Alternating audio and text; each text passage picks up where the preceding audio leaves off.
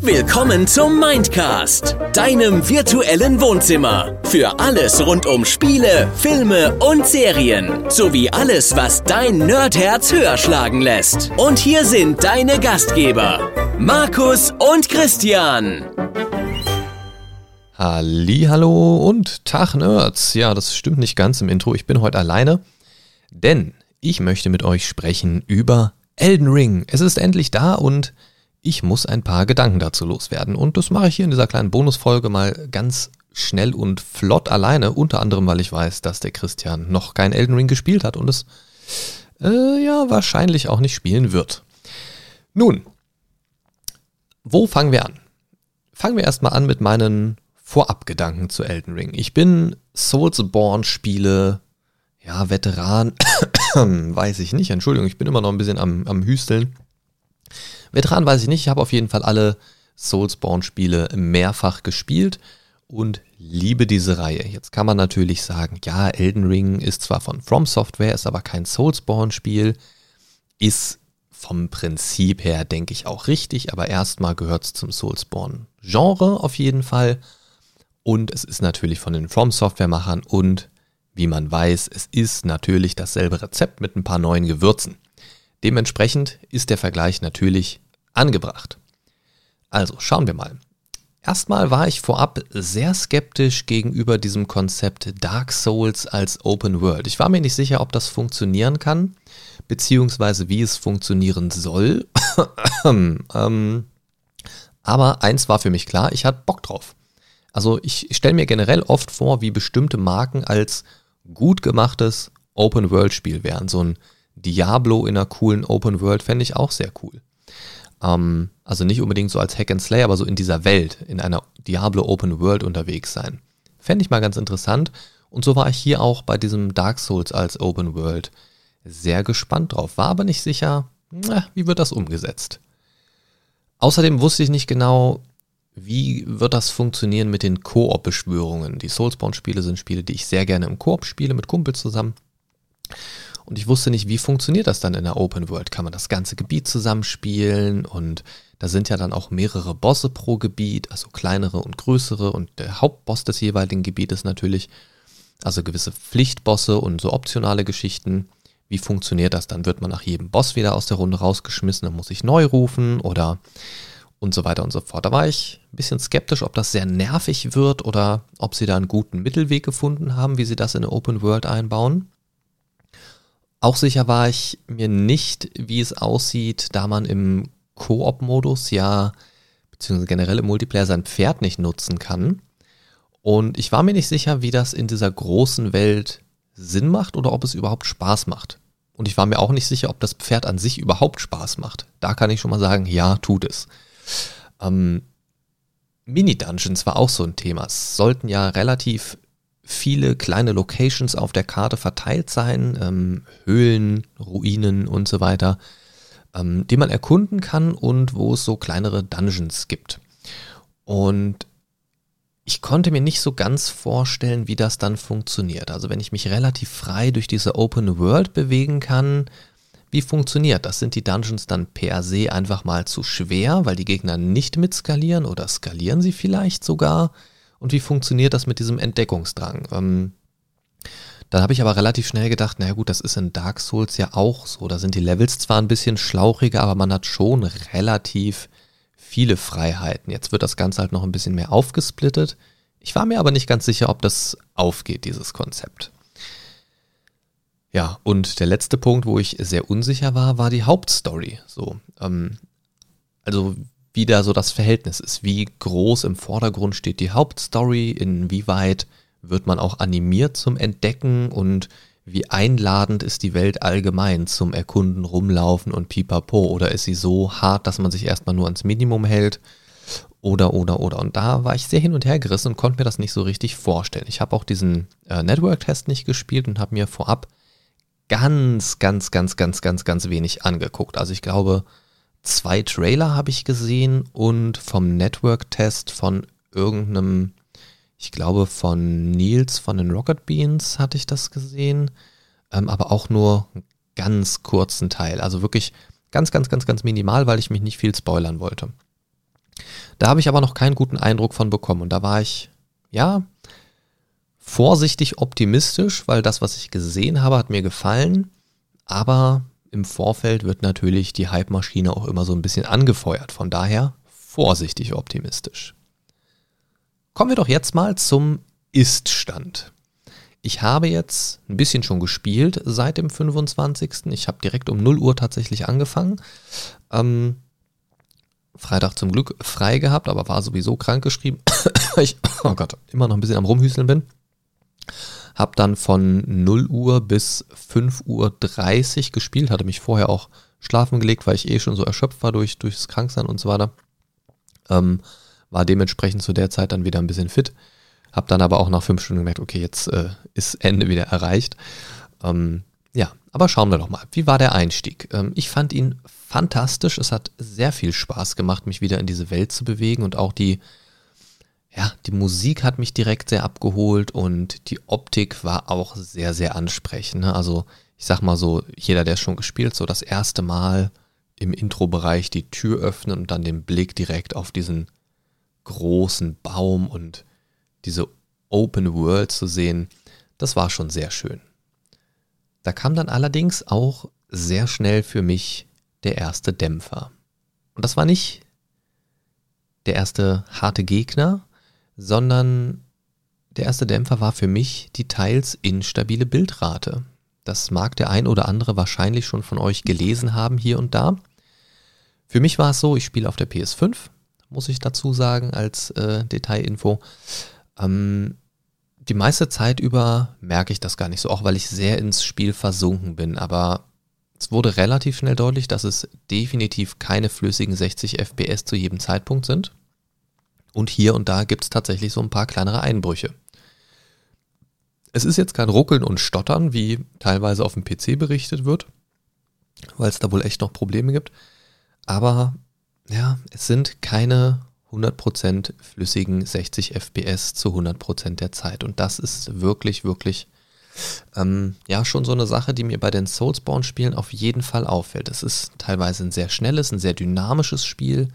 Und da finde ich, müssen 60 FPS schon sein. Und das sollte auf einer Next-Gen-Konsole und auf dem PC sollte das eigentlich mittlerweile Standard sein und dass das auch zu 100% umsetzbar ist. Ansonsten muss man vielleicht bestimmte Details oder Anforderungen des Spiels so weit runterschrauben, dass es möglich gemacht wird. Ja, ich hätte zum Beispiel gar nichts gegen eine Open World, aber zwischen den großen Gebieten zum Beispiel einfach ein Ladebildschirm zum Beispiel. Ne? So als kleine Idee, wie man sowas machen könnte. Aber ich bin kein Spielentwickler, da wird es zumindest Möglichkeiten geben, ähm, das zu regeln. Da bin ich mir sicher. Und das finde ich halt immer sehr schade, dass 60 FPS in einem schnellen, dynamischen Spiel leider nach wie vor kein gegebener Standard sind, auf den man sich verlassen kann. Und ich hoffe sehr, dass sie das mit Patches fixen werden in der nächsten Zeit, denn das ist schon was, was mir bei den Soulsborne-Spielen einen starken Dämpfer verpasst. Also es macht mir Spaß, keine Frage. Ähm, aber jedes Mal, wenn ich diese Ruckler bewusst wahrnehme, dann fällt es mir auch eine ganze Weile lang stark auf. Und gerade in Bereichen, wo viele Partikel unterwegs sind oder viel Nebel und so weiter, da ist es schon so, dass es schon so zu kleinen Rucklern tendiert und das ist einfach, einfach schade. Das muss nicht sein, liebe Leute. Und ähm, gerade als native Konsolenversion hatte ich mir da tatsächlich was Besseres von Von mir aus ein bisschen weniger Details als auf dem PC. Aber da hatte ich mir zumindest die flüssigen 60 FPS erhofft, muss ich ganz ehrlich sagen. Und da bin ich ein bisschen enttäuscht. Ich hoffe, das wird gefixt. Was aber sehr positiv hervorzuheben ist, ich hatte direkt das Soulspawn-Feeling. Ja, also man kommt rein, man hat so die gewohnte Steuerung, ja, wobei X ist jetzt plötzlich nicht mehr die Interaktionstaste, so Sachen aufheben, looten, untersuchen, ähm, sondern es ist Springen. Ja, man hat eine dedizierte Sprungtaste. Man muss das nicht mehr mit dem äh, Rollen, Sprinten und nochmal drücken machen. Das ist schon sehr cool, aber am Anfang gewöhnungsbedürftig. Die Interaktionstaste ist jetzt auf dem PlayStation Controller oben das Dreieck. Ähm, was jetzt natürlich die Funktionsweise so ein bisschen durcheinander bringt, denn damit ist auch automatisch klar, dass die Waffe oder das Schild zweihändig führen ist automatisch nicht mehr auf Dreieck logischerweise, sondern man muss jetzt Dreieck halten und dann L1 und R1 oder R1 drücken, um eine von beiden Händen zweihändig zu führen. Ist gewöhnungsbedürftig, man gewöhnt sich aber sehr schnell dran, finde ich. Ähm, ja, spätestens ist das Soulspawn-Feeling da, wenn man die erste spielergemachte Nachricht liest, ähm, im Sinne von Loch, oh Loch. Ja?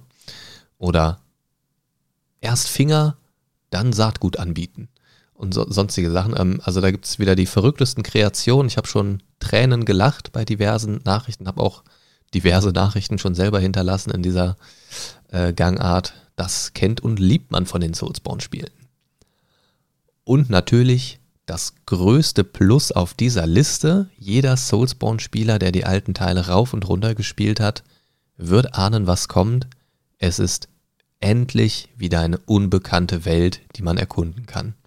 Es ist zwar eigentlich keine Soulspawn-Welt, weil storymäßig, soweit ich das bis jetzt mitbekommen habe, keine Verknüpfungen gibt, aber hier und da gibt es schon so kleine Anlehnungen, die habe ich schon gesehen ähm, und entdeckt.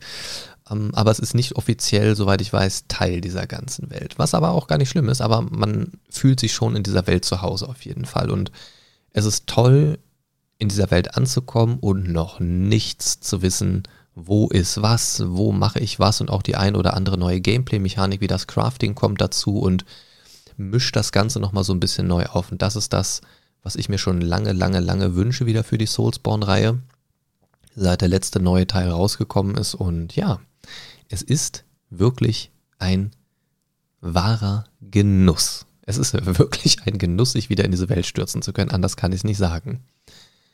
Ich muss aber sagen, diese große offene Welt hat mich erstmal ein bisschen überfordert. Ähm, ich habe das parallel mit meinem guten Kumpel Martin gespielt ähm, und also noch nicht im Koop zu diesem Zeitpunkt. Erst ein bisschen rumgelaufen, ich bin ein bisschen rumgelaufen. Wir mussten auch erstmal rausfinden, wie funktioniert das mit dem Koop, wie kann man sich rufen und was braucht man dafür und wie geht das und wo geht das und so weiter. Und er ist erstmal vom Startpunkt aus komplett rechts äh, in diese verbrannten Ruinen gelaufen. Wer die Map gerade so vor Augen hat, weiß, was ich meine. Und ich bin so in Richtung links, Richtung Strand gegangen. Das heißt, wir haben erstmal komplett unterschiedliche Richtungen eingeschlagen, aber vom, also ohne darüber zu reden, wo wir hingehen. Und ich habe so ein bisschen erzählt und er hat ein bisschen erzählt und wir haben direkt so gemerkt, wow, okay, wir haben eine unterschiedliche Richtung eingeschlagen und es ist direkt im Startgebiet schon komplett unterschiedlich, was wir erleben. Und das war sehr, sehr interessant, aber ich habe mich direkt ein bisschen erschlagen gefühlt. Positiv erschlagen, aber erschlagen. Weil ich direkt das Gefühl hatte, boah, cool, ich will jetzt auch in diese Ruinen. Dann war ich aber irgendwie am Strand und wollte die auch fertig erkunden und wollte direkt alles auf einmal gefühlt. Und ähm, das hätte man in diesen eher schlauchigen Levels, die man bisher kannte, natürlich weniger gehabt. Ich finde es aber sehr positiv, weil man jetzt auch mehr Möglichkeiten hat. Ich möchte vielleicht erstmal mir das angucken und das angucken, halt dieses Open-World-typische Erkunden nach eigener Priorität. Und ja, das, das ist sehr gut, aber war am Anfang sehr erschlagend und jedes Mal, wenn ich in einen äh, neuen Bereich, in einen neuen Teilbereich, in ein neues Untergebiet, wie auch immer man es nennen möchte, komme, geht es mir erstmal so, okay, in welche Richtung gehe ich jetzt? Folge ich erstmal dem Weg, gucke ich erstmal am Rand entlang oder gehe ich erstmal zu dem Spot, der mich optisch am ehesten anlockt? Ja, und das, da bin ich ein bisschen zwiegespalten, aber es macht primär erstmal Spaß, das Erschlagen werden, weil das, das gehört auch für mich ein bisschen zum Soulspawn-Feeling dazu. Ähm, nicht unbedingt jetzt äh, von der Open World bisher erschlagen worden zu sein, sondern von den Möglichkeiten, was ich machen kann. Also ohne konkretes Ziel, wo reingesetzt zu werden. Ne? Also man hat zwar schon so eine Idee, wo muss ich grob hin, was muss ich grob machen, auch wenn man mit den NPCs spricht, aber man wird halt nicht in die Richtung geschubst. Man kriegt so einen kleinen Tippser auf die Schulter und so einen Fingerzeig, aber das war's dann auch. Man muss es aber auch erstmal gar nicht machen. Und das ist völlig in Ordnung. Wir haben dann relativ schnell herausgefunden, wie das mit dem Koop funktioniert. Und zwar funktioniert das ähm, auch über das Crafting, das ähm, Item, was in Dark Souls 3 zum Beispiel die Glut war, um die Zeichen anderer sehen zu können, also um jemanden in die eigene Welt hinein einzuladen als helfender Spieler. Ähm, das muss man sich craften.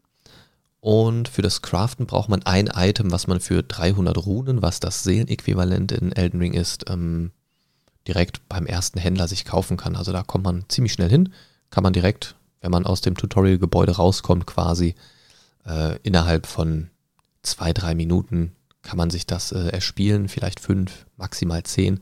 Und dann kann man auch schon mit dem Koop anfangen. Man muss dafür keinen Boss erledigt haben. Man muss äh, keine umständlichen Dinge machen.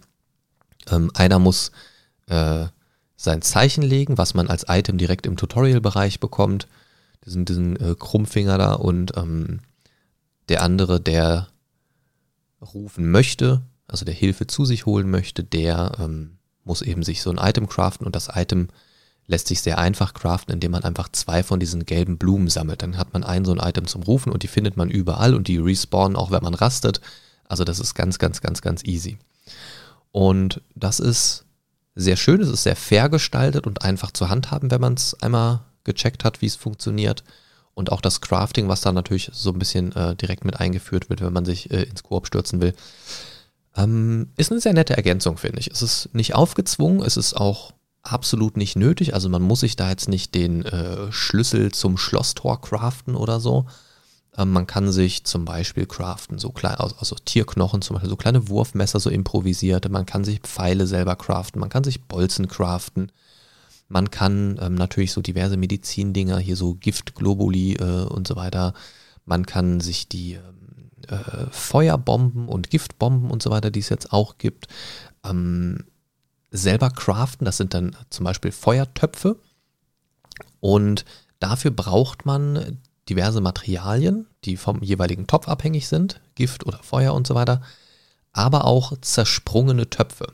Und da war ich erst irritiert. Man braucht, und die findet man sehr wenig, das hat mich sehr irritiert, also diese zersprungenen Töpfe. Und ich dachte zuerst, das wäre so ein Verbrauchsmaterial. Ich dachte mir, okay, wenn ich so wenig habe, dann habe ich jetzt nur zwei Feuerbomben das ist ja super ätzend. Und dann sind die weg. Also habe ich mir die voll aufgespart, bis ich die irgendwann mal verbraucht habe und gemerkt habe, okay, ich kann mir neue Feuerbomben craften. Und habe dann sehr schnell gemerkt, diese gesammelten zersprungenen Töpfe, kleiner Tipp an alle neuen Elden Ring-Spieler, die das noch nicht verstanden haben, ähm, die sind sozusagen ein Topfmaximum. Alle zersprungenen Töpfe, die man sammelt, gehen in so eine Art Pool. Ich habe da aktuell sieben.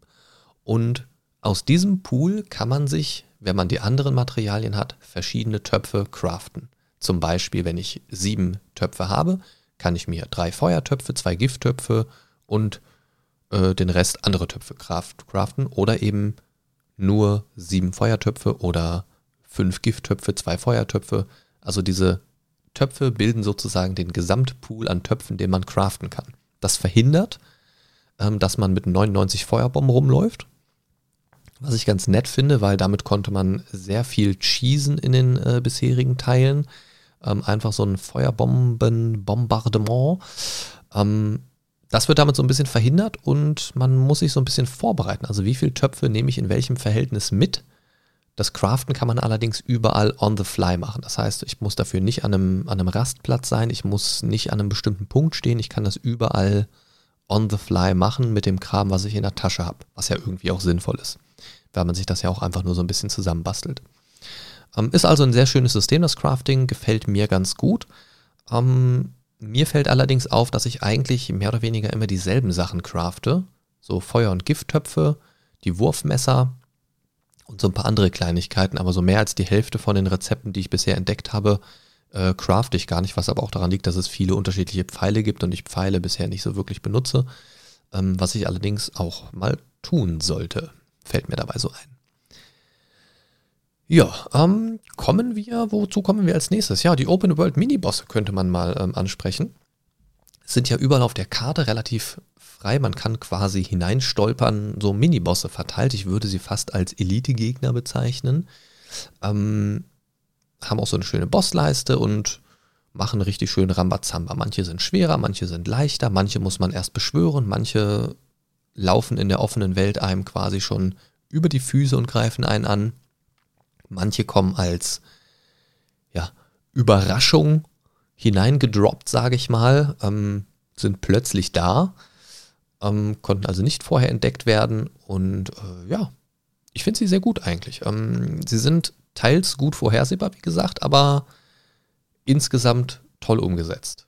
Und ähm, also das Beispiel, was man als erstes sieht, was man wahrscheinlich schon auch aus äh, Trailer oder dem Network-Test kennt, wenn ihr das gespielt oder gesehen habt bei irgendwem, dieser Reiter direkt im ersten Gebiet, ähm, der da umherreitet, der ist sehr vorhersehbar, aber macht ihn nicht unbedingt leichter für den Anfang. Ja? Also Man kann ihn zum Glück gut umlaufen, aber das ist schon mal so direkt die Notiz. Denkt dran, auch in der Open World laufen Bosse rum. Ähm, das ist eigentlich ein sehr netter Fingerzeig direkt zu Beginn, weil man achtet dann halt auch ein bisschen mehr drauf, wer läuft hier worum und wie gefährlich sehen die aus. Und was ich festgestellt habe bei den Bossen bisher, bei kleineren und größeren Bossen, ich finde sie zumindest zum aktuellen Zeitpunkt stark unfreundlich gegenüber Nahkämpfern. Also gefühlt auch mehr als bisher in den Soulsborne-Spielen. Ich weiß nicht, woran das liegt, ob gerade diese Außenweltgeschichten auch oft darauf ausgelegt sind, dass man gegen die auf dem Pferd kämpfen soll, ähm, um das voll auszuschöpfen, dieses Gameplay-Element. Ich weiß es nicht, denn äh, einige davon sind auf Pferden durchaus leichter zu besiegen, weil man dadurch eben auch ein bisschen ähm, flexibler in der Bewegung ist und ein bisschen schneller unterwegs ist. Ähm, ich bin mir da noch nicht so ganz sicher. Es kann auch einfach sein, dass ich noch nicht so ganz im Elden Ring-Feeling angekommen bin, dass ich auch noch nicht so ganz wieder drin bin, dass ich gerade einen neuen Charakter noch am Leveln bin, der noch nicht so optimal gestaltet ist. Ähm, na, ich weiß nicht. Die Belohnungen sind teilweise halt auch echt mau. Ähm, ja, weiß ich nicht. Da, da, hätte ich mir von, von so, auch von Open-World-Bossen teilweise schon, muss ich sagen, ein bisschen mehr erhofft. Und ich bin mir noch nicht sicher, wie gut ich das finde.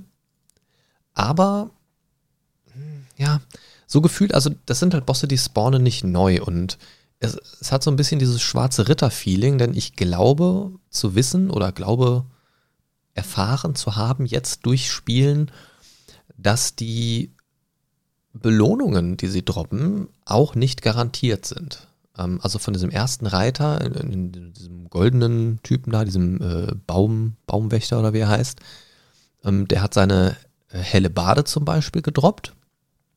Ähm, und dann gibt es an einer anderen Stelle nochmal so einen schwarzen Reiter. Mehr verrate ich jetzt dazu nicht. Ähm, ich sage nicht wo, ich sage nicht, äh, wie man den finden kann und so weiter. Ähm, aber da hätte ich auch damit gerechnet, dass der seine Waffe wahrscheinlich droppt, weil er vom Typ her ähnlich ist oder eine Rüstung oder irgendwas. Und der hat mir halt nur ein paar Seelen gedroppt. Und ich bin mir ziemlich sicher, dass der auch was mehr droppen kann als so ein paar äh, Seelen beziehungsweise Runen. Und das finde ich tatsächlich ein bisschen schade. Boah, da knurrt gerade mein Magen. Ich weiß nicht, ob man es gehört hat. Heftig. Ähm, ja, ich weiß doch nicht, wie gut ich das finde. Denn gerade bei so einem recht umfangreichen Spiel mache ich das ja eher weniger, dass ich, äh, keine Ahnung, wenn ich jetzt davon ausgehe, dass ich jetzt vielleicht die Waffe von diesem schwarzen Reiter haben will, ähm, mache ich das vielleicht nicht wie bei den schwarzen Rittern in Dark Souls 1, ähm, dass ich mir da schnell einen neuen Charakter mache und so einen Speedrun bis dahin nochmal neu mache äh, in, ins, äh, in den äh, Wald, um dem seine Waffe dazu kriegen und so weiter, weil die Drop-Chance halt nur relativ gering ist. Ähm, ja, weiß ich nicht. Aber gehört wohl irgendwie auch dazu. Man kann nicht alles haben, ist wahrscheinlich auch in Ordnung, aber fühlt sich gerade jetzt, wenn man noch nicht alles hatte und irgendwie zumindest alles mal gesehen haben möchte. Äh, fühlte sich gerade irgendwie nicht so cool an, aber ich glaube, damit werde ich mich schnell arrangieren, denke ich. Wird ja auch nicht der letzte Play Play Playthrough gewesen sein. Ähm, ich werde das ja mit Sicherheit noch ein paar Mal durchspielen. Bin jetzt ja auch noch lang nicht durch. Von daher, damit werde ich mich wahrscheinlich arrangieren. Aber gerade fühlt es sich ein bisschen meh an, weil ich hätte gern jeden Loot. Ja, ansonsten, ähm, was könnte man noch sagen? So allgemein finde ich die Mischung sehr nett. So auch was die Gegner angeht, man hat so eine sehr gute Mischung aus altbekanntem, so die typischen Soldaten, Zombies, Hunde, ähm, ja, kleine Blobviecher und, und so was, was man halt so kennt an, an äh, Gerümpel. Skelette habe ich auch schon gesehen. Und äh, ja, aber auch sehr viele schöne neue verrückte Kreationen, die so in diese Welt reinpassen. Zum Beispiel, ich finde dieses Design dieser äh, an Ketten befestigten Riesen, ich nenne sie einfach immer Kettenriesen, finde ich sehr genial. Kennt man auch aus dem Trailer, die so, ein, die so eine riesen Kutsche ziehen. So zwei Riesen, die vor so eine Kutsche gespannt sind, die so eine schwere Kette mit sich und der, äh, mit sich und der äh, Kutsche verbunden haben und so einen riesigen ja, Eisenpfahl durch die Brust gerammt haben, mit der die Kette befestigt ist quasi. Es sieht sehr, sehr cool aus, sehr imposant. Und ähm, ja, in, in der Sparte gibt es einige verrückte Gegner. Ähm, manche an reale Tiere angelehnt, manche einfach nur total abgefahren. Und ja, hui. Da kommt die Müdigkeit, habe ich mich selbst in den Schlaf geredet. ähm, ja, das Design gefällt mir sehr, sehr gut. Es ist nicht ganz so eklig und widerwärtig bis jetzt, was ich gesehen habe, wie in Bloodborne zum Beispiel, aber teils doch noch eine Spur verrückter als in den äh, Souls-Teilen. Ich glaube, das ist so eine gute Mischung aus beidem mit so einer Spur, ähm, ja, dieser neuen Welt, die das Ganze so ein bisschen abrundet. Also ich finde die Mischung ist sehr gelungen. Was ich weniger gelungen tatsächlich finde, da muss man auch mal ein bisschen äh, Kritik äußern, ist bei den äh, Gegnern zum einen dieses sehr verrückte Movement, hatte ich ja gerade schon kurz gesagt, dass die teilweise, oder hatte ich das schon gesagt? Weiß ich nicht. Also, also jedenfalls springen die Gegner, gerade Bossgegner, teils sehr irre hin und her, sind super mobil, auch in Gegenden, wo man nicht reiten kann und springen viel und auch da fühlt man sich als Nahkämpfer schnell wieder sehr, ja, benachteiligt. Und ähm, ja, hm, weiß ich nicht. Äh, da fühle ich mich noch nicht ganz so zu Hause, muss ich sagen, aber da muss ich vielleicht auch einfach mal so einen, so einen Fernkampf-Charakter äh, ausprobieren als Alternative, um zu gucken, ob es da dann andere Defizite gibt, bis auf die Lebenspunkte. Ähm, muss ich mal schauen. Ähm, aber was ich auch nicht so schön finde aktuell sind die Mini-Dungeons leider. Davon gibt es einige, also, also wirklich vielzäh vielzählig verteilt auf der Map. Ähm, allein im ersten Gebiet gibt es da, ja, oh, ich würde schon fast sagen, so um die zehn Stück Pi mal Daumen. Und die sind teils ein bisschen mehr versteckt, teils ein bisschen weniger versteckt. Wenn man so ein bisschen ähm, das Map-Design verstanden hat, hat man aber schon relativ schnell eine Idee, wo man gucken kann, sage ich mal so. Und ähm, da hätte ich mir ein bisschen mehr Kreativität bei der Platzierung gewünscht vielleicht. Ähm, aber auch von der Größe her. Also diese Mini-Dungeons, ähm, das sind dann die so und so Katakomben oder äh, die so und so Höhlen in der Regel. Wenn ihr sie schon mal betreten habt, wisst ihr, was ich meine. Dann äh, muss man sagen, die dauern echt nicht lange. Also die sind in fünf bis spätestens zehn Minuten sind die durch. Also inklusive kleine Mini-Endboss. Ähm, da hätte ich mir ehrlich gesagt ein bisschen mehr erwartet. Gerne auch nur die Hälfte von der Anzahl her, dafür doppelt oder dreimal so lang. Es ist wirklich, es ist wirklich, wirklich wenig und teilweise ähneln sie sich auch vom, vom Layout sehr. Ähm, also es ist jetzt nicht so, dass das alles sehr einzigartig wirkt den Höhlen und äh, Katakomben und so weiter. Das ist schon sehr, sehr nah beieinander. Und da muss ich wirklich sagen, hätte ich mehr erwartet. Ähm, ja, weiß ich nicht. Vielleicht einfach ein bisschen die Zahl runterschrauben, dafür ein bisschen mehr Arbeit in die bestehenden. Das hätte ich schon sehr, sehr cool gefunden. Auch so ein bisschen mehr Abwechslung dort, was die Gegnertypen angeht. Da war bisher noch nicht so viel. Vielleicht kommt das noch.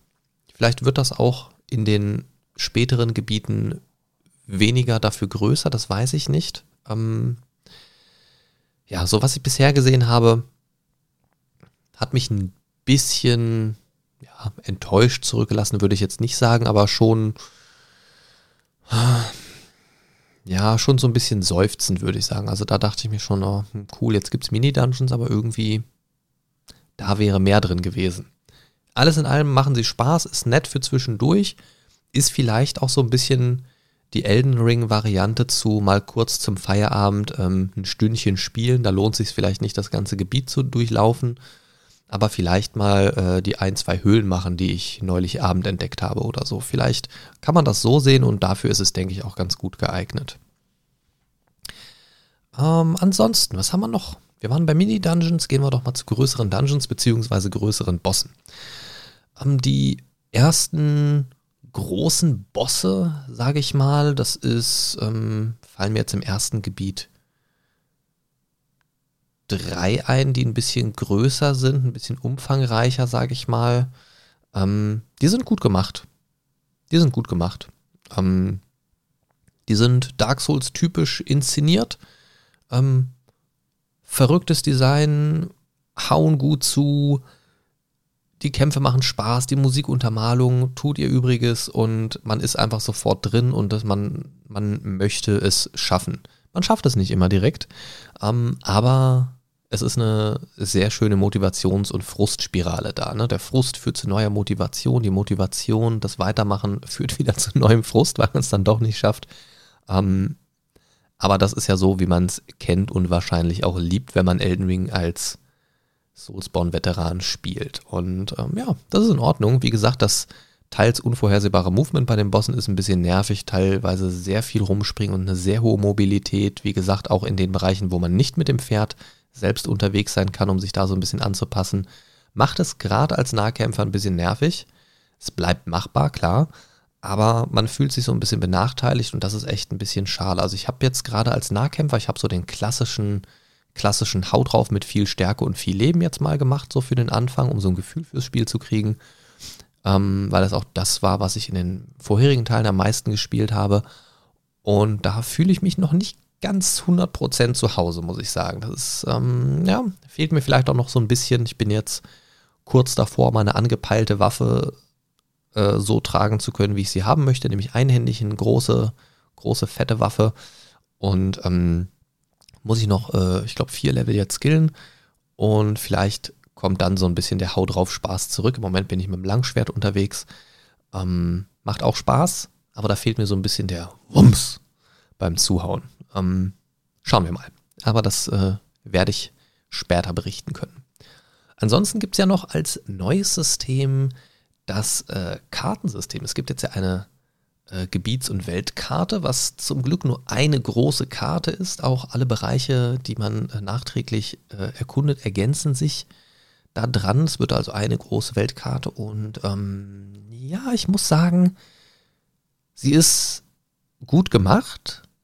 Wichtige Points of Interest werden markiert, zum Beispiel wenn man ähm, eine Höhle entdeckt hat, ähm, dann wird das auf der Karte markiert zum Wiederentdecken. Man äh, die Orte der Gnade, an denen man gerastet ist, also die Bonfires, ähm, werden markiert und das ist auch zeitgleich ein Schnellreisesystem, das sehr, sehr, sehr großzügig genutzt werden kann. Solange man nicht im Kampf ist, kann man wirklich hin und her reisen, wie man möchte, bis auf ein paar wenige Ausnahmen. Ähm, das ist, ja, kann man mögen, muss man nicht. Das war in den Souls-Teilen ja auch unterschiedlich gelöst. Ähm, ich finde es im Moment ganz gut eigentlich bei einer großen Open World. Man muss es ja auch nicht benutzen, wenn man es nicht möchte. Ähm, es gibt aber sehr viele Orte der Gnade, also die sind sehr großzügig verteilt, muss man sagen. Also in jeder Höhle, in jeder Katakombe ist grundsätzlich so ein Ding, direkt im Eingangsbereich, äh, an strategischen Knotenpunkten natürlich. Und ähm, dazwischen irgendwo auch nochmal. Und da ist schon ordentlich was los. Also da sind wirklich viele, viele, viele Orte der Gnade. Und ja, die sind schon sehr, sehr großzügig. Also kann mich da nur wiederholen. Das hätten auch gerne ein paar weniger sein können, das wäre nicht sehr frustrierend gewesen. Ähm, ich finde es nur immer schade, wenn man zu einem Boss lange Wege laufen müsste, da in der Nähe eins zu haben, ist halt immer nett. Aber ansonsten hätten es ruhig ein paar weniger sein dürfen. Ähm, vielleicht aber auch in Hinblick darauf so gestaltet, dass viele bei Elden Ring neu einsteigen werden, weil es eben kein Soulsborne-Titel an sich ist vielleicht die, die bisher von Soulsborne abgeschreckt worden sind, schauen da zum ersten Mal rein und da vielleicht so als kleines Entgegenkommen. Ich weiß es nicht. Ähm, aber kommen wir nochmal kurz zurück zur Karte. Die ist gut umgesetzt. Was ich sehr, sehr schade finde, ist, wenn man, also man hat erst eine unaufgedeckte Karte, in dem zwar Locations markiert werden, aber man sieht halt nicht das Gelände. Ähm, man kann dann so ein Kartenfragment finden, das immer für einen Teilbereich der Karte gilt. Zum Beispiel für das erste Gebiet Limgrave gibt es Limgrave West und Limgrave Ost. Und das ist jeweils ein Item, was man einsammeln muss. Das Problem daran ist, und das finde ich sehr, sehr schade, diese Kartenfragmente gibt es jeweils an einem bestimmten Punkt. Und spätestens ab dem zweiten Kartenfragment, das man gesammelt hat, weiß man, wonach man gucken muss und weiß, dass die sehr leicht zu bekommen sind. Und das ist sehr schade. Ähm, da hätte ich mir ein bisschen mehr Variation gewünscht in der Platzierung der Karten, in der Art, wie man an die Karten kommt. Ich fände es, ähm, ja, hm, ja, vielleicht auch so kleinere Kartenfragmente nochmal. Also, dass man Lim Limgrave West zum Beispiel in Limgrave West A und B unterteilt nochmal oder so. Ja, weiß ich nicht. Also eigentlich, ja, ja, die Gebiete der, also teilweise decken die Karten halt sehr, sehr viel auf. Sie decken halt direkt das komplette Teilgebiet auf und man sieht dadurch natürlich direkt schon, wie das komplette restliche Gelände ist. Es sind halt ähm, Geländemarken eingezeichnet wie Gebirge, wie quasi Wände. Man sieht halt quasi schon, wo kann man lang und wo kann man nicht lang ungefähr. Ähm, man sieht schon einen sehr guten Hinweis auf, wo könnten Höhlen sein, wo könnten Eingänge, Übergänge und so weiter sein. Brücken und Flüsse sind natürlich zu sehen, klar. Ähm, man sieht die Ruinen, man sieht ähm, Häuschen, und so weiter. Also man sieht anhand der Gestaltung der Karte schon sehr, sehr, sehr, sehr viel. Und ich muss gestehen, wenn ich auf eine Karte geguckt habe, die neu aufgedeckt war, habe ich mir in der nächsten Umgebung äh, mit dem X, quasi mit diesen blauen Lichtsäulen, die äh, fünf nächsten interessanten Punkte markiert und bin die zielstrebig abgeritten. Das hat dazu geführt, dass ich sehr schnell sehr viel entdeckt habe und man kommt dann halt auch sehr schnell hinter das System, wie Dungeons, Ruinen und so weiter platziert sind und was man ungefähr in einem Dungeon, in einer Ruine und so weiter erwarten kann. Sowohl an Gegnern als auch an Loot. Und das macht das Ganze sehr systematisch und sehr vorhersehbar, was den Loot und was das Entdecken angeht. Ähm, das finde ich ein bisschen schade. Gerade in Kombination damit, dass der Loot bisher für mich nicht so zufriedenstellend ist tatsächlich, sowohl von der Verteilung als auch von der Vielfalt her. Er wirkt nicht so vielfältig. Ähm, es wirkt halt so auf mich aktuell Waffe X bekommst du in Dungeon X. Ähm, Rezept Y liegt in Ruine Z. Und das Aufwertmaterial für die äh, Flaschen findest du den einen Teil dort, den anderen Teil dort. Und das macht es viel weniger belohnend, wenn man so eine Entdeckung macht. Ja, ähm, ich will euch jetzt nicht spoilern, aber gerade was das Flaschen-Upgrade-Material angeht, hat man, ich sag mal, sehr schnell raus, wonach man gucken muss. Und das macht dieses belohnende System und dieses Gefühl dabei viel weniger belohnt, als es eigentlich ist. Ja, also wenn ich mich da an Dark Souls 1 und 2 und 3 erinnere, wenn ich irgendwo so ein Item gefunden habe, das irgendwo versteckt in der Kiste war oder irgendwo in der Ruine in der letzten Ecke hinter irgendeinem Kiesel, dann hat sich das angefühlt, boah, ich habe hier gut geguckt, ich habe gut danach gesucht und habe es gefunden. Ähm, das ist hier durchaus weniger so. Das ist sehr, sehr, sehr, sehr, sehr, sehr, sehr schade. Ähm, ich freue mich natürlich, dass ich jetzt relativ schnell ein paar Upgrades bekommen habe, aber das Gefühl von Yes, gefunden, war sehr schnell, okay, ich muss jetzt noch dahin, weil da ist wahrscheinlich wieder eins, dann äh, reite ich dahin, weil da sehe ich schon anhand der Karte, dass ich dort wieder so ein Teil finde. Und das macht es natürlich relativ schnell zu einem zielstrebig abfarmen, an Gegnern vorbeireiten, diese Dinger sammeln und dann irgendwie relativ overpowered spielen. Das, das kann man jetzt sehen, wie man will. Das muss man natürlich nicht so machen, aber wenn ich doch schon weiß, das Upgrade liegt zu 99% genau dort und das ist keine Ahnung, einen Kilometer entfernt, dann reite ich doch da schnell hin und hol mir das. Und das nicht zu wissen oder das nicht so durchsichtig zu machen, hätte dem Spiel, glaube ich, sehr viel geholfen und auch für diese Atmosphäre und auch dem Schwierigkeitsgrad nochmal ein bisschen geholfen, weil ähm, der flaut relativ schnell ab. Klar, Bosse und so weiter müssen wir nicht drüber sprechen, das ist so ein bisschen Übungssache dann aber so allgemein, dass durch die Gegner durchkommen und so weiter. Das ist, also ich habe sehr schnell gemerkt, am Anfang war ich sehr vorsichtig, auch in kleinen Gegnergruppen, weil ich noch kein Gefühl für das Spiel hatte.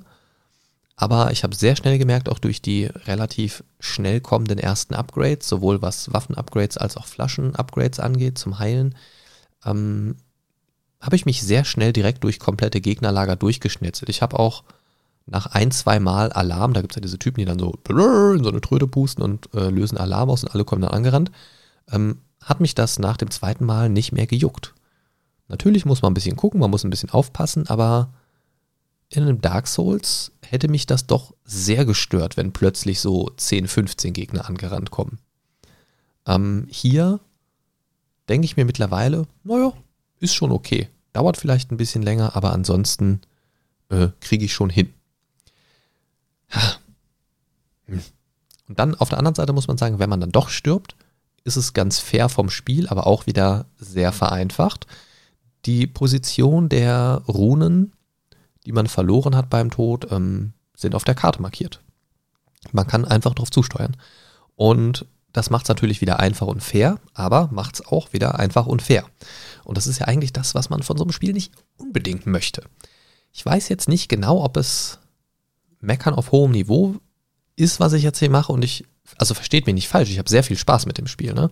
Aber da hätte ich mir so ein bisschen weniger Casualisierung gewünscht, tatsächlich. Ähm, das klingt jetzt so ein bisschen Dark Souls snobbig wahrscheinlich, aber ein bisschen, bisschen fieser und gemeiner hätte es durchaus noch sein dürfen an manchen Stellen. Bis jetzt. Vielleicht kommt da der große Hammer noch. Ähm, ich lasse mich da gerne eines Besseren belehren, aber gerade so ähm, die erste Zeit, die ersten, also ich habe jetzt Limgrave ähm, aufgedeckt, das Gebiet östlich davon, das Gebiet west, äh, südlich davon und habe jetzt nach dem ersten Hauptboss, sage ich mal, nördlich, nordwestlich von Limgrave das nächste Hauptgebiet sozusagen freigeschaltet. Da habe ich mich aber noch nicht umgeguckt. So, das ist nur für euch als Gefühl so das, was ich bisher ähm, gesehen habe.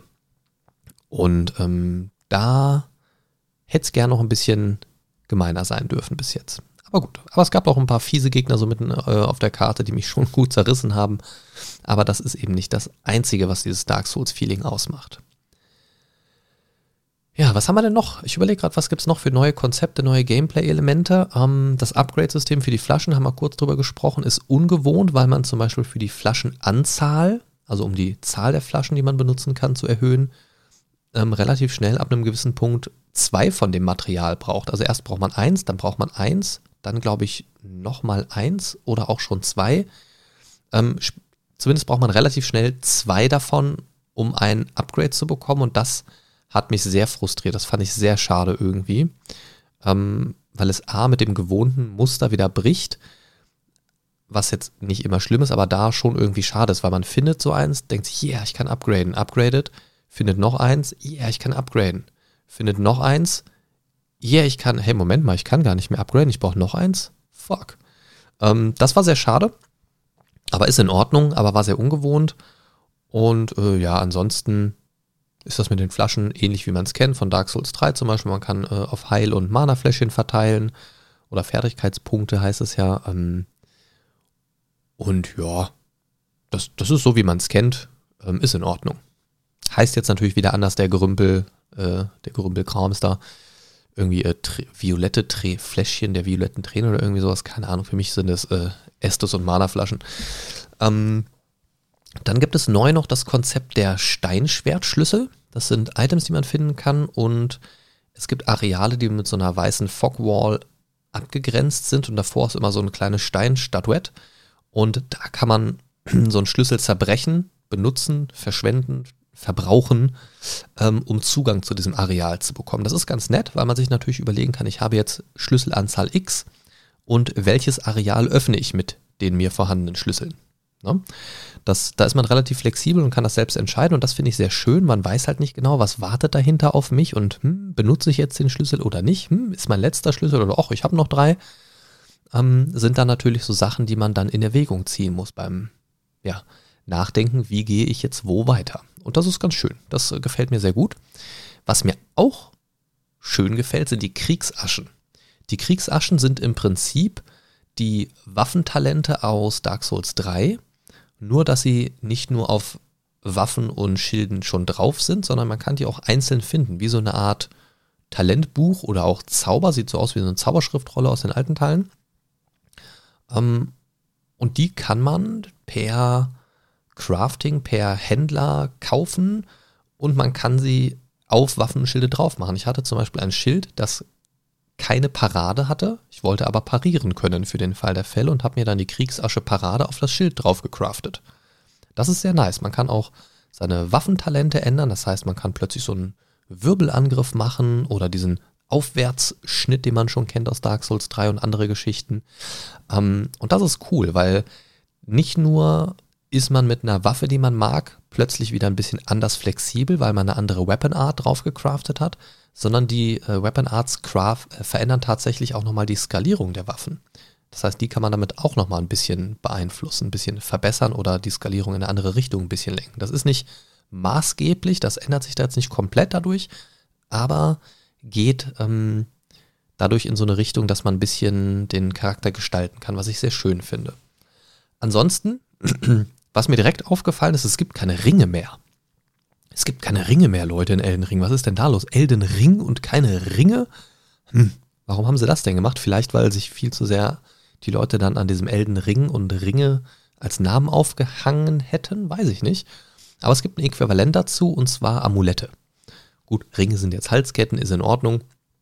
Kann man mit leben, die machen auch ähnliche Dinge. Es gibt so Schadensresistenz-Dinge, also Feuer, Feuerresistenz, Giftresistenz in diesen ganzen Krempel. Also es gibt ähnliche Dinge, ähm, die es vorher als Ringe gab. Das ist also äh, eigentlich genau dasselbe in Grün. Aber am Anfang hat man nur einen Slot. Man kann da mehr freischalten. Zumindest habe ich schon einen zweiten freigeschaltet. Ich weiß nicht, ob es mehr gibt als diese zwei. Das wäre sehr schön, wenn. Weil ich kann mich da immer sehr schlecht entscheiden, welche ich gerade ausgerüstet haben möchte, weil ich habe schon ein paar gefunden und manchmal denke ich mir, ah, der andere wäre jetzt gerade irgendwie sinnvoller, aber da verliere ich irgendwie meinen coolen Bonus. Gehört natürlich auch ein bisschen dazu, aber ich mochte auch immer Souls mehr, wenn man vier Ringe haben konnte anstatt zwei. Ne? Dark Souls 3 und Dark Souls 1, ich gucke in eure Richtung. Und ja, ähm, ich weiß nicht. Gefällt mir ganz gut, aber wenn das bei zwei Plätzen bleibt, dann ist es wieder so dieses, ich kann nur zwei Ringe tragen. Deswegen, ich hoffe, dass man da noch mehr freischalten kann. Das Freischalten an sich finde ich aber sehr nett. Da war ich sehr überrascht, als plötzlich ein zweiter Slot dazu kam. Hätte ich nämlich gar nicht mit gerechnet. Von daher hat mich das natürlich als Vier-Ringe-Freund sehr gefreut. Ja, ansonsten, was gibt's denn noch? Mir fällt noch ein, das Geisterbeschwören. Wenn man nicht im Koop unterwegs ist, kann man sich ja so kleine Geisterhelfer beschwören. Hat man auch schon im Trailer gesehen. Das können dann so äh, zwei kleine Skelettsoldaten sein mit einer Lanze. Das können drei Geisterwölfe sein. Das kann so ein kleiner Magier-Typ sein. Äh, das kann so eine kleine Truppe von, ja, von einem wütenden Mob sein. So mit kleinen Fackeln quasi, die, die so rumlaufen. So ein paar Wutbürger nenne ich sie mal. Ähm, ja, das, das ist ganz nett, gerade wenn man vielleicht nicht im Koop mit jemandem spielen möchte oder generell nicht so diesen, diesen Multiplayer-Part mit anderen Menschen ähm, angehen möchte, sondern so ein paar NPC-Begleiter haben möchte, ist das in Ordnung. Kann man gegen äh, Fertigkeitspunkte beschwören. Die machen aber so ihr eigenes Ding, sind sehr chaotisch unterwegs und teilweise auch sehr unausgewogen, finde ich. Vielleicht habe ich auch noch nicht so den richtigen Einsatzbereich für die entsprechenden ähm, Geister gefunden, aber die Wölfe sind zum Beispiel sehr stark. Das sind drei Stück. Die sind sehr mobil, springen viel hin und her, sind sehr aggressiv auch. Ähm, ja, und lenken auch mal so eine Gegnergruppe oder einen Boss oder so auch gut ab. Also habe ich schon mal alles hier und da mal ausprobiert. Die können schon mal ein bisschen die, die ähm, Aufmerksamkeit auf sich ziehen, sind dann aber auch sehr schnell hinüber, muss man sagen, fairerweise. Ähm, Gerade die Wölfe, so bei kleineren Gegnergruppen, sind aber sehr stark. Die machen die teilweise alleine kaputt. Und ähm, ja, weiß ich nicht, war, ja, hm, hm, ich bin da hin und her gerissen. Also ich, ich benutze sie eigentlich nicht. Ähm, habe sie hier und da mal ausprobiert und äh, probiere die auch jetzt noch aus, um so ein bisschen ein Gefühl dafür zu kriegen, aber meistens bin ich damit eher nicht so zufrieden. Ähm, entweder weil sie zu stark sind oder einfach lahm rumeiern. Also das ist immer so entweder Hü oder Hot. So ein Mittelding habe ich da tatsächlich noch nicht erlebt. Ja, mit Blick auf den Tacho komme ich mal so langsam zum Schluss. Sollte hier nur eine kleine Bonusfolge werden. Jetzt habe ich schon wieder einen Solo-Podcast draus gemacht. Ähm ich muss sagen, als Zwischenfazit, und darum soll es ja heute gehen, ich habe euch jetzt sehr, sehr viele Einblicke in meine Gedanken geben können. Ähm, bisher habe ich sehr viel Spaß mit dem Spiel. Ich habe ungefähr hm, Pi mal Daumen 25 Stunden, glaube ich, jetzt auf dem Konto. Ähm, und muss sagen, ich habe noch lange nicht alles gesehen. Ich habe, und da bin ich ein bisschen skeptisch, ich habe bisher noch kein Äquivalent zu einer Mimik-Kiste entdeckt oder irgendeinen anderen Mimik. Und ich habe bisher auch noch keine unscheinbare Wand entdeckt. Kann das wirklich sein From Software? Ich glaube das nicht. Also entweder habe ich es bisher in den Gebieten, die ich bisher gesehen habe, noch nicht entdeckt. Oder es gibt sie bisher einfach noch nicht, sondern erst später. oder sie sind tatsächlich nicht im Spiel. Das, das, meine lieben Freunde, würde mich sehr traurig machen. Das würde mich sehr, sehr traurig machen. Ich bin aber auf jeden Fall aufgrund meiner ähm, Skepsis in einigen Punkten, die ich jetzt ja genannt habe, bin ich sehr gespannt, wie die anderen Gebiete so sind, sowohl von der Schwierigkeit als auch von der Gestaltung, gerade was die Mini-Dungeons und so die, die äh, Kritikpunkte, die ich genannt habe, angeht. Ich habe bisher, wie gesagt, einen Big Boss als Hauptstory-Boss besiegt, ähm, mir seine Rune gekrallt auf dem Weg zum Fürsten sozusagen und habe jetzt Zugang zum Gebiet dahinter bekommen, wie gesagt, noch nicht äh, angeschaut, nur mal kurz rein bis zum ersten Ort der Gnade und einmal kurz so fünf Minuten mich umgeschaut, wie es da aussieht.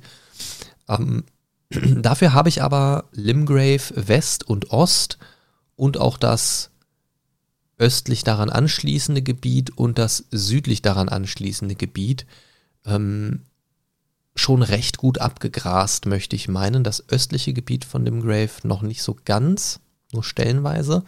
Da fehlt mir noch ein bisschen. Ähm, aber da habe ich schon das Gefühl, dass ich einen guten Eindruck bekommen habe, weil es ist da schon sehr ähnlich gestaltet in den drei Arealen.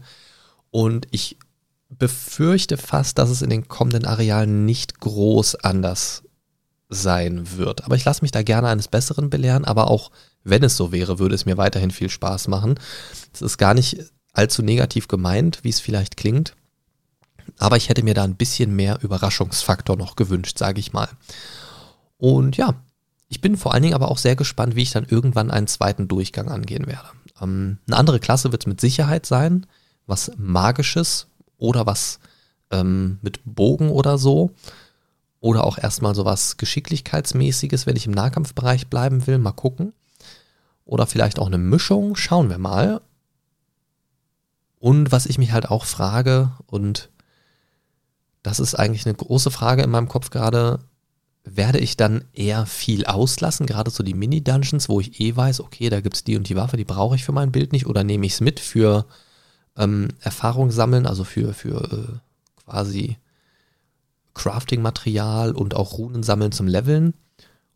Oder nehme ich vielleicht sogar erst recht alles mit und suche, ob ich noch irgendwelche kleinen Stellen finde, die ich vorher verpasst habe? Das ist dann so die große Frage, die ich mir stelle und ich bin sehr gespannt, wie ich die in Zukunft beantworten kann. Jetzt für den Moment habe ich alles gesagt, was ich zu Elden Ring sagen kann, außer dass ich heute auf jeden Fall noch ein, zwei Stündchen spielen werde, denn ich habe da noch ein Gebiet zu erkunden. Und mich würde jetzt natürlich interessieren, wie sind eure Erfahrungen mit den ersten Tagen Elden Ring? Auf welcher Konsole oder auf welchem PC-System spielt ihr? Wie sind da so eure Erfahrungen mit den Hardware-Anforderungen? Wie ist bei euch so die Performance? Habt ihr vielleicht auch Tipps? Und ähm, ja, schildert einfach mal eure kompletten Erfahrungen der ersten Tage mit Elden Ring sehr gerne.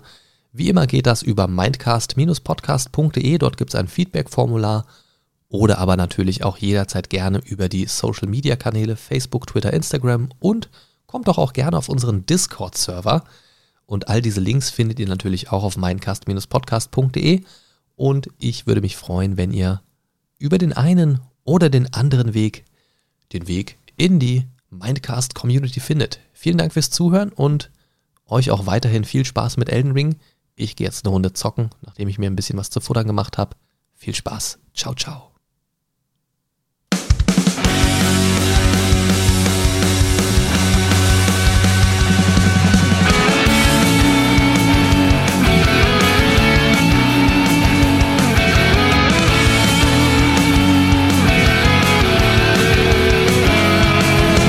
Mindcast is here to save your day.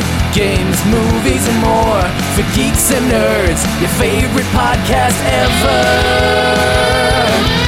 The Mind Stalker is on his way. The Mindcast is here to save the day. The Mind Stalker is on his way. Talking about things the Mindcast way.